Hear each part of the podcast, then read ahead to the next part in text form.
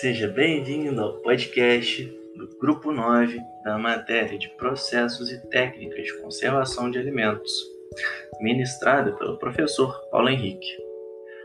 O tema desse podcast é letalidade térmica.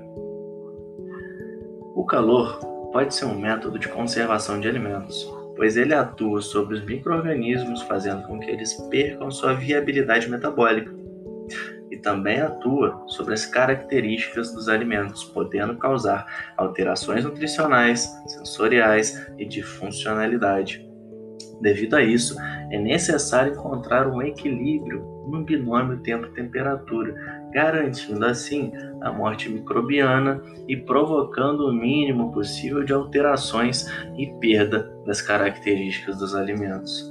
Para encontrar esse binômio tempo-temperatura, é necessário saber quais os micro-organismos alvos desse processo, além de conhecer os seus complexos enzimáticos, pH, composição do alimento e sua atividade de água.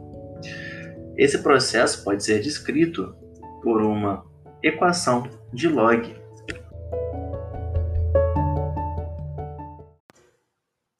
Quanto maior o tempo, menor o número de sobreviventes microbianos. Porém, esse aumento também leva à perda dos nutrientes e alterações do produto. A melhor saída, então, é receber uma matéria-prima de maior qualidade, contendo uma taxa bem menor de micro-organismos, já que o efeito letal nunca atinge o zero. Portanto, a esterilização total de esporos bacterianos é impossível de ser alcançada. Com isso, o valor de D é fundamental nesse processo, pois ele representa o tempo necessário para que o número de micro-organismos se reduza a 10% do valor inicial, refletindo assim também a resistência do microorganismo a dada temperatura específica.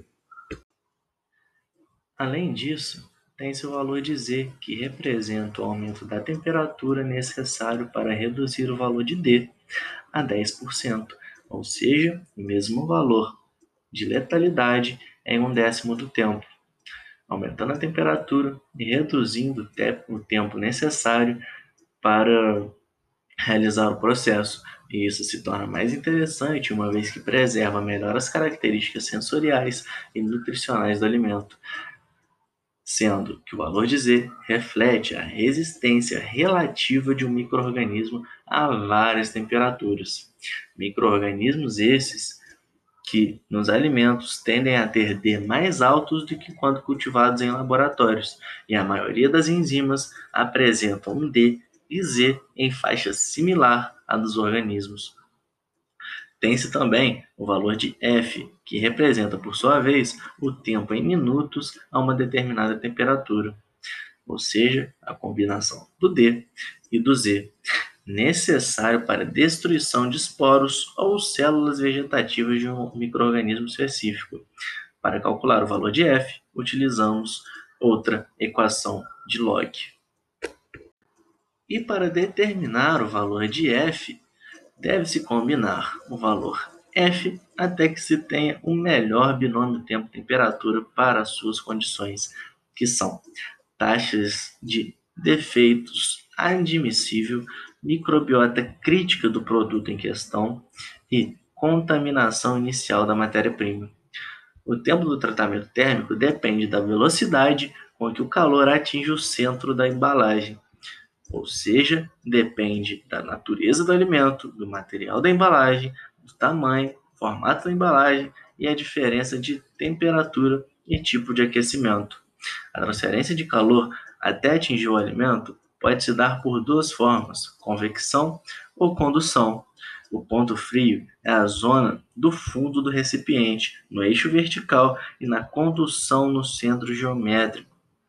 No controle de microrganismos, pela ação do calor, há variáveis determinantes para os parâmetros de letalidade térmica, como nós vimos acima, D, Z, F, o N0, o NF, taxas de unidades defeituosas no lote, perfil de penetração do calor, transferência de calor, embalagem, composição do alimento, localização do ponto frio, microorganismos alvos e o pH. Então é isso, espero que tenha ficado claro tudo sobre a letalidade térmica da conservação dos alimentos.